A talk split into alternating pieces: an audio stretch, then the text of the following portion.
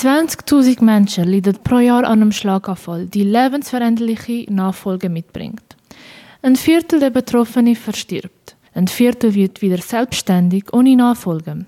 Ein weiterer Viertel wird mit weniger Unterstützung selbstständig und das letzte Viertel wird pflegebedürftig.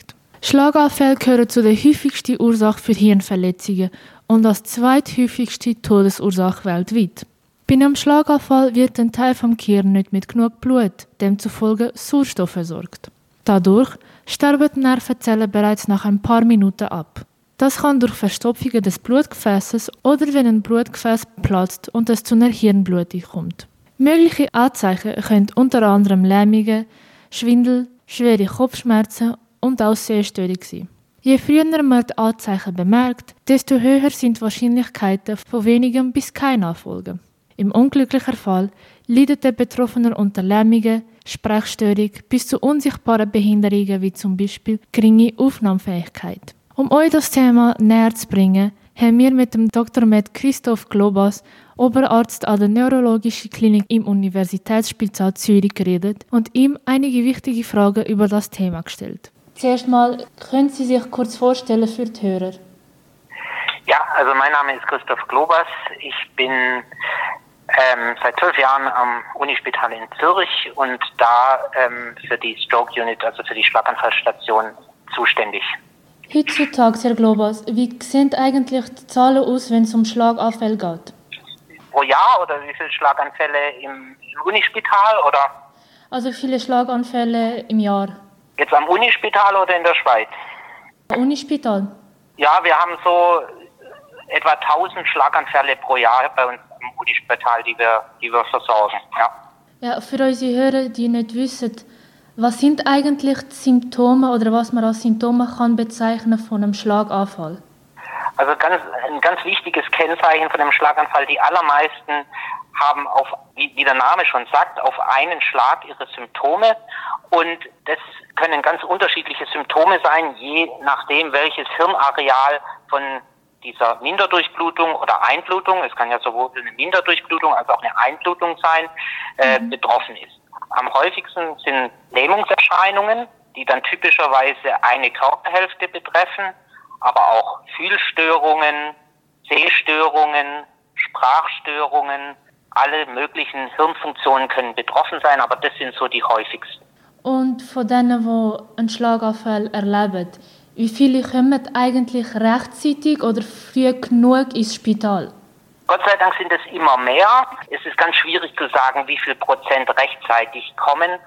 Aber wenn ich jetzt gerade im Kanton Zürich, im städtischen Umfeld, kommen doch mittlerweile recht viele in einem Zeitrahmen, wo wir noch was machen können. Ja, aber es ist ganz wichtig, dass man frühzeitig kommt und dass man schnell kommt. Es ist allgemein bekannt, dass es wie vier Gruppen von Symptomen oder von Nachfolge gibt. Die, die glücklicherweise keine Nachfolge haben, die, die einige Nachfolge, aber keine Hilfe brauchen im Alltag, die, die im Alltag ja. Hilfe brauchen und die, die leider sterben wegen dem. Ist mhm. zurzeit eine von diesen Gruppen stärker prägt als die andere? Also der Schlaganfall ist im höheren Lebensalter oder bei erwachsenen Menschen die häufigste Ursache für eine bleibende Behinderung. Wenn man jetzt die Schlaganfallpatienten an sich ansieht, es gibt leichte Schlaganfälle, es gibt schwere Schlaganfälle und wenn man alle zusammennimmt, schaffen es doch die meisten davon, dass sie am Schluss wieder unabhängig im Alltag sind. Aber es ist doch ein erheblicher Prozentsatz, der das dann auch nicht schafft und mhm. ein kleiner Prozentsatz, der daran auch verstirbt. Und wie kann man sich eine Stroke Unit oder eine Schlaganfallabteilung vorstellen?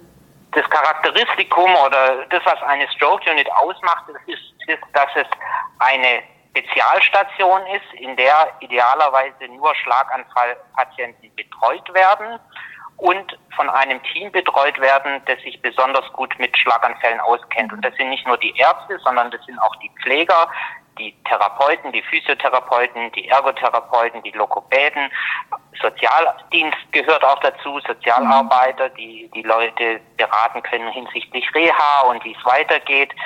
Und jetzt hier bei uns am USZ hat die Stroke Unit selber acht Betten.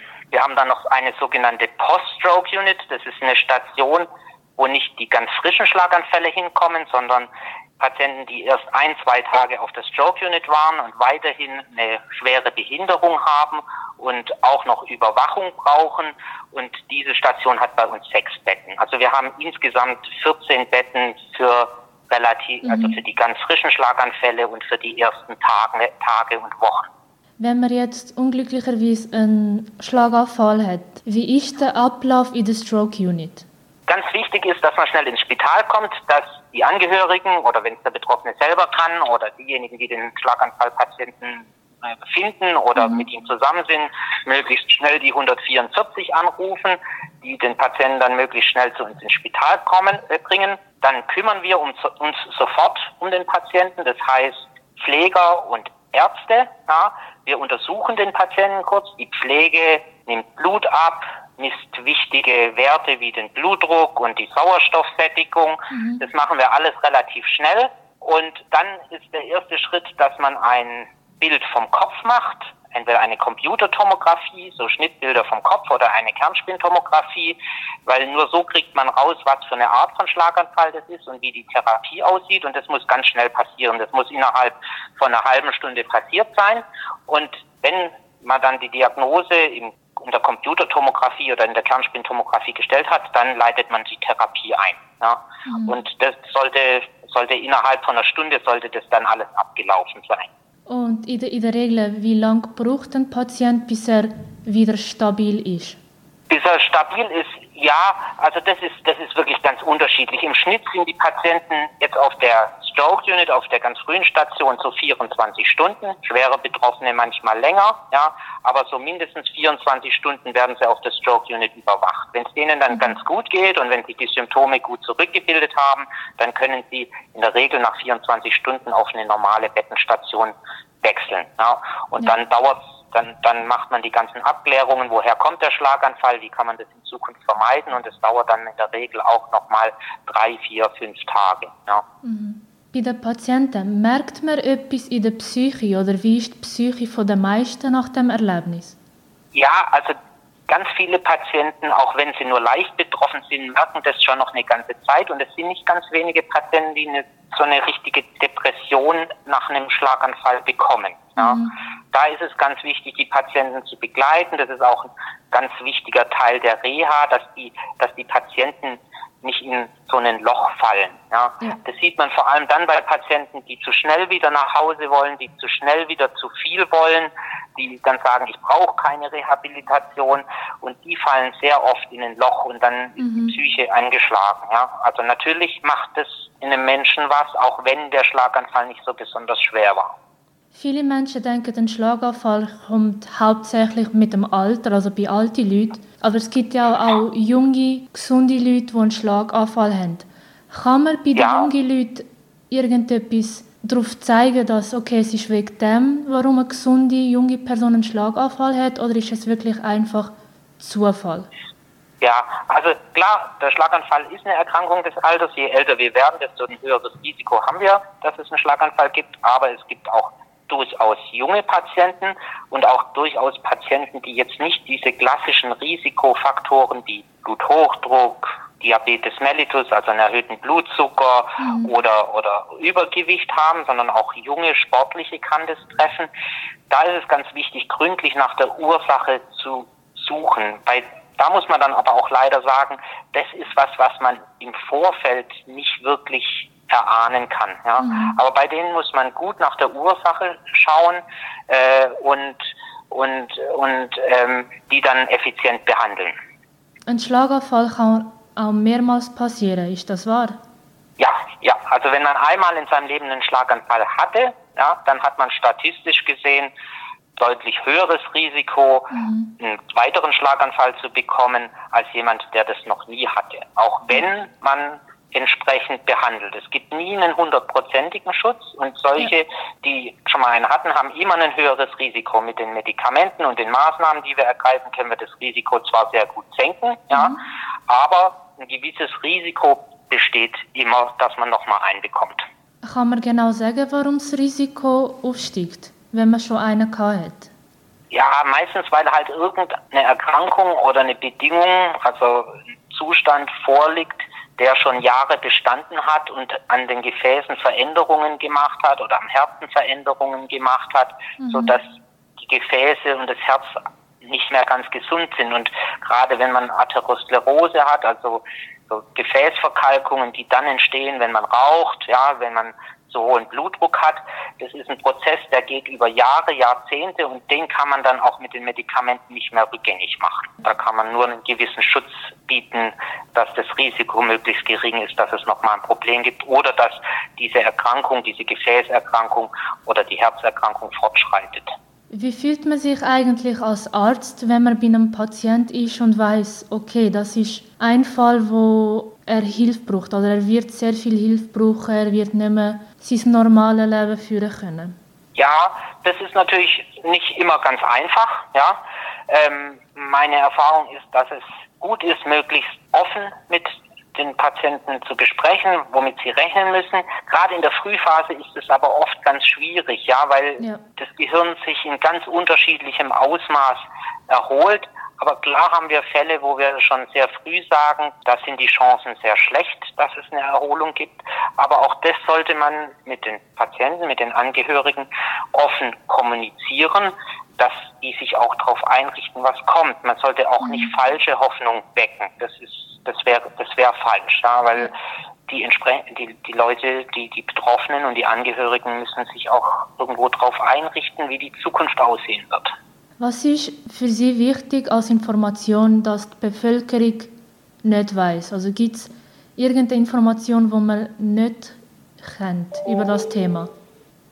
Wo die Bevölkerung nicht kennt, ja. Also es gibt ja so eine Initiative von der Herzstiftung und da gab es auch vor ein paar Jahren mal eine Umfrage, wo rausgekommen ist, dass doch erstaunlich wenige in der Bevölkerung oder diejenigen, die da in der Umfrage befragt worden sind, ja, das mhm. wird ja dann immer hochgerechnet, überhaupt wissen, was sind die Symptome für einen Schlaganfall und auch nicht wissen, wie sie sich korrekt verhalten, wenn entsprechende Symptome auftreten. Ja, und daran muss man arbeiten, dass das möglichst viele wissen, dass man möglichst früh erkennt, was ist ein Schlaganfallsymptom und was muss ich machen, dass ich möglichst schnell gut versorgt werde. Für das Thema haben wir euch beide Seiten zeigen, die vom Arzt und von dem Betroffenen. Die liebe Frau Nadia Knuchel hat sich bereitgestellt, uns über ihre Erlebnis mit dem Schlaganfall zu erzählen. Bevor alles geschah, wie sah Ihr Alltag aus? Mhm. Also ich war 37 war ähm, Mama von einer zweieinhalbjährigen Tochter und ich habe immer zwei Tage in der Woche geschafft, den ganzen Tag, weil es mir wichtig war, äh, dass unsere Tochter Nikita die zwei Tage bei der Tagesfamilie kann sein, äh, Kontakt hat zu anderen Kindern. Und er war mein Lebensplan, gewesen, zwei Tage arbeiten, fünf Tage einfach Familie. Und können Sie denn uns erzählen, wie der Moment oder wie alles geschah?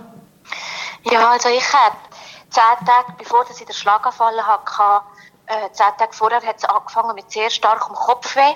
Und das mhm. ist immer schlimmer geworden, bis ich nach, nachdem dass ich vom Notfall war und jenste Tests relativ positiv ausgelaufen sind, äh, bin ich dort zum Chiropraktiker gegangen und nachdem dass ich dreimal äh, nacheinander bei ihm war, bin ich am Morgen arbeiten und im Büro sind die Schmerzen immer unerträglicher geworden und dann habe ich mir eine Creme eingeschmiert, so eine Rheumasalbe, mhm. dass es ein bisschen entspannen weil ich gemeint habe, ich habe mir eine Nerven geklemmt. Und nachher ist es mir plötzlich, nachdem dass ich eingeschmiert habe, ganz fest schlecht geworden. Und ich war im Büro und ich habe so einen Rechtsdrall bekommen. Das heisst, wenn ich aufgestanden bin, ich bin immer so auf rechts gekippt und habe gedacht, ja, das ist, weil ich den Nerv geklemmt habe, habe eine Kollegin suchen, die massieren und dann habe ich dir gesagt, du, tu mir mal schauen, ähm, mir ist ganz fest schlecht, ich kriege immer auf rechts, ich verliere das Gleichgewicht.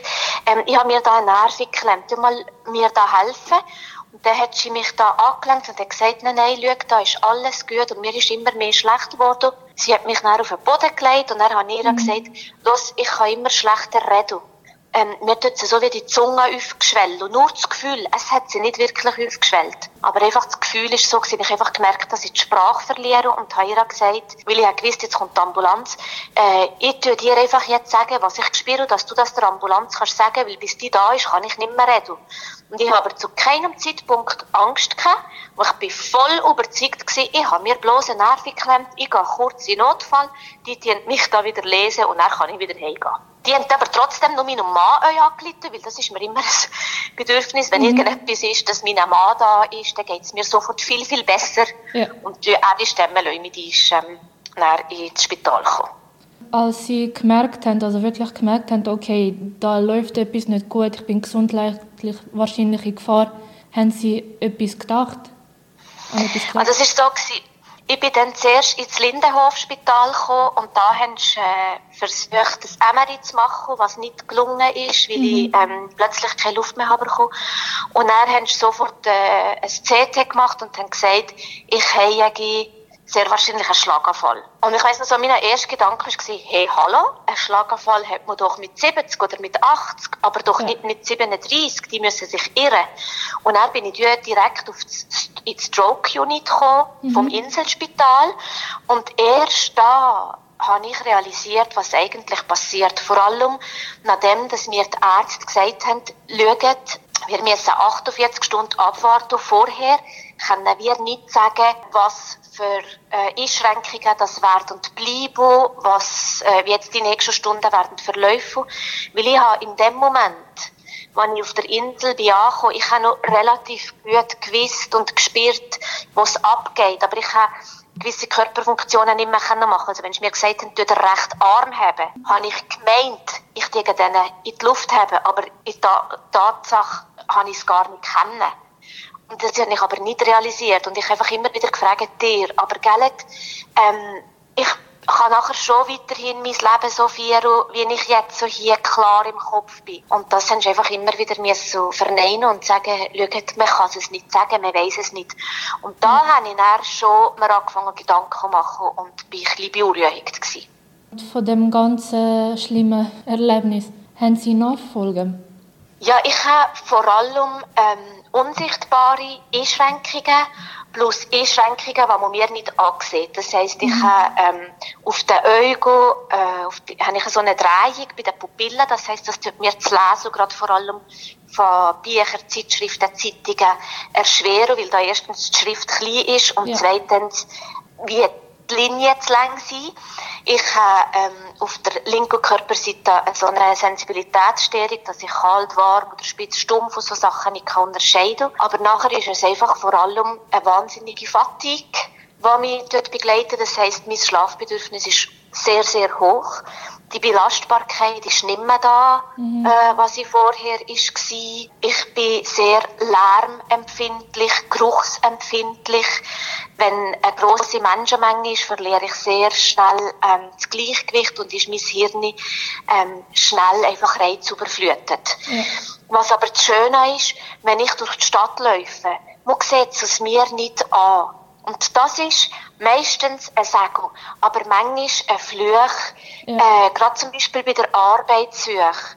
Es ist sehr schwierig, äh, einem Arbeitgeber können zu erklären, was im Körper oder gerade im Hirn abläuft, dass man eben zwischendrin so miet wird, weil man sieht es ja nicht. Ja. Also es kann wie so ein bisschen beides sein, aber grundsätzlich bin ich natürlich enorm dankbar, dass ich so darf durchs Leben gehe. Gibt genau. bei Ihnen einen Plan, um die Nachfolge wie zu verbessern oder sogar ein bisschen zu heilen? Also es ist ja so, ähm, sie haben mir schon früh, ich war zwei Monate in der Reha gewesen, und sie haben mir da eigentlich früh gesagt, schaut Frau Knuchel, alles, was innerhalb von einem Jahr besser wird, ist wunderbar und ist ein Geschenk. Nachher wird es nur noch in kleinen Schritten vorwärts gehen, höchstens ein Jahr oder zwei. Es ist bei mir mittlerweile sechs Jahre her und es ist wunderschön, dass ich darf bestätigen, dass ich immer wieder euch jetzt noch äh, kleine, kleine Fortschritte sehe. Die sind natürlich nicht mehr so massiv wie im ersten Jahr. Ja. Aber ich ertappe mich immer wieder in Situationen, wo auch meine Mama mir sagt, hey Nadja, das, was du jetzt machst, wäre vor zwei Monaten so noch nicht gegangen. Mhm. Und das kann sein, eine kurvenreiche Straße fahren oder eine Stunde länger mit meiner Tochter Federball spielen.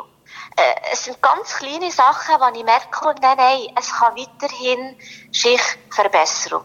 Die Art Schlaganfall, die ich hatte, also ich bin eine, eine junge, sportlich aktive Frau gewesen. ich äh, nicht rauchen, ich habe keine ähm, Herzerkrankungen, ähm, Hirnerkrankungen oder ähm, Bluterkrankungen, Blutgrinselerkrankungen in der Familie. Äh, ich trinke praktisch keinen Alkohol. Also mhm. es ist, ich bin so eine untypische. Das heisst, ich habe mein äh, Leben sonst nicht irgendwie mehr so anpassen. Also sei es eben anfangen Sport treiben oder so. Das habe ich alles ja. schon gemacht. Und von dem her muss ich, abgesehen von den Einschränkungen, die meinen Alltag begleiten, nicht irgendwie etwas Spezielles machen. Okay. Und wegen der Nachfolge, leidet oder haben Sie psychisch oder emotional darunter gelitten? Also ganz am Anfang äh, schon. Ganz am Anfang schon. Also wenn ich in der Reha war, dann habe ich euch ähm, Albträume bekommen und bin auch immer wieder so ein bisschen an die Grenzen gekommen. Ja, wie mache ich denn das, wenn ich nachher daheim bin? Wie mache ich das mit meinem Kind? Weil mein Mann schafft 100 Prozent. Ja. Der hat in der Zeit, wo ich bin, in der Reha war, der ist äh, fast drei Monate, hat er dürfen daheim sein, zu unserer Tochter schauen. Mhm. Ähm, aber ich habe sehr Respekt gehabt und ich habe da auch psychologische Unterstützung bekommen äh, um mir Hilfe und Bestätigung können zu organisieren, dass ich meinen Alltag irgendwie werden können prestieren. Und ich habe nachher von der, weil, als ich aus der Reha rauskam, habe ich natürlich weitergemacht mit Ergotherapie und Physiotherapie. Und da hat mich eine Physiotherapeutin auf die Organisation Fragile Suisse aufmerksam gemacht. Und ich habe euch da mehrmals anleiten, dürfen Gespräche haben, äh, zum einfach vor allem ähm, die haben mich unterstützt, um zu sagen, jetzt musst du dich bei dem Amt anmelden, jetzt musst du diesen Schritt gehen, jetzt musst yeah. du RAF einschalten, IV einschalten. Ähm, die haben einfach wahnsinnig mir versucht zu zeigen, dass ich nicht alleinig bin. Und das ist auch wichtig Und eben auch nur schon, wenn ich daheim war, das kleine Kind hatte, weil eben die war zweieinhalb, meine Tochter. Mhm. Und die hat eine Mami gehabt, die am Anfang fast die ganze Zeit nur geschlafen hat. Und die Schuldgefühle, die ich dann hatte gegenüber ja. dem Kind, habe ich dank der Unterstützung von, von, einer, von einem Psychologen und von Fragile Suisse ein bisschen erziehen, weil ich einfach realisiert habe, hey, jetzt musst du zuerst einmal zu dir selber schauen und nachher kannst du dich wieder um andere kümmern. Und ich habe äh, zum Glück ein stabiles Umfeld, gehabt, äh, tolle familiäre Unterstützung, tolle Freunde, die immer da sind, die mir so geholfen haben. Ja, das war am Anfang alles eine rechte Herausforderung. Nach diesen sechs Jahren, nachdem das schlimme Erlebnis passiert ist, wie sieht denn Ihr Alltag heutzutage aus? Mein Alltag sieht äh, sehr, sehr schön aus. Ich habe dank der IV so einen äh, Wiedereingliederung machen in den ersten Arbeitsmarkt. Mhm. Ähm, ich habe zuerst ein Praktikum gemacht äh, bei der GEWA und ähm, bin nachher in einer Ergotherapie arbeiten. Die haben sehr, sehr viel Verständnis für meine Situation. Ich habe es leider oder bekomme es leider noch nicht auf die Reihe, dass ich einen ganzen Tag am Stück kann ja. arbeiten kann, ohne dass ich noch müsste, äh, schlafen Ich habe aber ähm, drei Jahre da gearbeitet bei der Ergotherapie und das ist wunderschön gewesen. und nachher habe ich mich aber entschieden, weil meine Tochter jetzt so, äh, also dann zumal, das war letztes Jahr gewesen, 80 war, mhm. habe ich einfach gemerkt, sie bräuchte mich noch ein bisschen mehr und jetzt habe ich mich entschieden äh, mit meinem Mann zusammen, dass ich die nächsten zwei, drei Jahre Vollzeitmama bin und dann habe ich aufgehört zu arbeiten im äh, April 2021 äh, und seitdem bin ich äh, Vollzeitmama, bin hier daheim, bin Hausfrau. Und äh, kann mir den Tag äh, so einteilen, dass ich nicht mehr gross pressieren Also morgen aufstehen, mich parat machen, das Kind parat machen, gehen arbeiten, sondern ich kann viel gemütlicher in den Tag starten. Ich kann mir meine Tage so einteilen, dass ich meinen Mittagsschlaf kann machen kann, dass ich für meine Tochter kann da sein kann, für meine Mann Zeit habe. Und ich kann sagen, ich habe ein sehr schönes Leben, ein entschleunigtes Leben, obwohl das mein Leben viel, viel langsamer ist geworden. Ja halt aufgrund von, vom Hirnschlag. Aber es ist völlig okay so. Ich bin wohl in meinem Leben. Ich nehme mal an, mit der ganzen Therapie, dass Sie auch sehr hohe Kosten hatten. Mhm. Mhm. Und haben Sie das können selber zahlen oder haben Sie Hilfe für das gebraucht? Ich bin in der glücklichen Lage, ähm, dass ich äh, das selber können zahlen mhm. Ich äh, mit dem Arbeitgeber, wo ich vorher war, die haben äh, sehr ein gutes soziales, äh, soziale Leistungen. Okay. Und äh, ich bin da, ich bin ich glaube, erst nach knapp anderthalb Jahr bin ich meinen ersten Arbeitsversuch gemacht, weil auch die haben mich immer sehr unterstützt. Mhm. Ich habe meinen Lohn und das bekommen. Ich bin nachher äh, auf dem RAF gewesen, habe da meine Unterstützung gehabt. Und dadurch, dass mein Mann 100 Prozent geschafft hat, bin ich zum Glück finanziell gut abgesichert gewesen. Und ich bin euch immer wieder sehr dankbar gewesen, weil der ganze Aufwand, den man betreiben muss, für die IV, für das RAF, für mhm. den Arbeitgeber, mit diesen ganzen Therapien, das ist so ein riesiges Programm, das man leisten muss, obwohl dass man ja eigentlich kaum sich selber kann alleinig anlegen kann sage ich mal, wenn jetzt da das finanziell, der finanzielle Aspekt auch noch reinkommt, das ist einfach noch eine wahnsinnige Sorge mehr. Mhm. Und äh, ich weiß jetzt gerade äh, von der IV her, die haben damals auch mich darauf aufmerksam gemacht. Ich habe 50 Prozent geschafft vorher. Wenn ich aber ein tieferes Pensum hätte gehabt, dann bekommt man nicht die gleiche Unterstützung. Mhm. Und der wird man dann sehr schnell zu einem Sozialfall. Und ich bin so dankbar gewesen, dass, dass ich, ja, ja. gerade noch so flott das Raster gepasst habe. Weil das wäre dann natürlich, äh, sehr schwierig. Glauben Sie, die meisten Leute, die noch eine Nachfolge haben und solche Kosten haben, dass sie das nicht zahlen können? Oder dass sie einfach Schwierigkeiten finanziell haben nach dem? Ich habe einfach sehr viele Menschen kennengelernt. Durch äh, Fragile Suisse gibt es so Selbsthilfegruppen, mhm. die eben tatsächlich durch so Raster Kids sind. Ja. Wo er halt vielleicht nur sich einen Rollstuhl müssen anschaffen oder äh, andere Hilfsmittel für im Alltag kennen, alleinig und selbstständig zu sein. Wo Schwierigkeiten haben nachher euch, äh, sich zu bewerben, ähm, weil sie einfach kognitiv so eingeschränkt sind, dass sie alleine gar nichts mehr schaffen. Mhm. Und da kommt man nachher sehr, sehr schnell durch unsere Auffangnetz durch. Und das Problem ist einfach euch mit diesen Fristen, dass man keine Fristen verpasst. Ja. Und ich habe das recht schwierig gefunden. Also dank Fragile Suisse habe ich dann immer die Fristen erkannt. Aber wenn das nicht wäre gewesen, also es, es fehlt irgendwie so eine Stelle, wo einem in so einem Fall würde ich ein Unterstützung geben und sagen, jetzt musst du da dich anmelden, jetzt musst du das machen. Und dann kriegt man dann sehr schnell durch, durch das äh, Unterstützungsnetz, ja, durch die Maschen. Und in Ihrem Alltag haben Sie das Gefühl, die meisten Leute verstehen Ihre Situation nicht? Wisst ihr was, die, die, die mir ganz nah sind, die kennen mich. Und ja. die wissen, wie ich funktioniere, wie ich als Mensch bin. Aber Menschen, die mich ein bisschen weniger kennen, und also das heisst, wenn ich hier durch das Dorf laufe und zum Bäck gehe und dann sage, ja, ich bin ganz festiniert oder so, da erlebe ich immer wieder, dass Leute mich fragen und anschauen. Oder ähm, eben auch so bei, bei, bei Ämtern oder Bewerbungsgesprächen.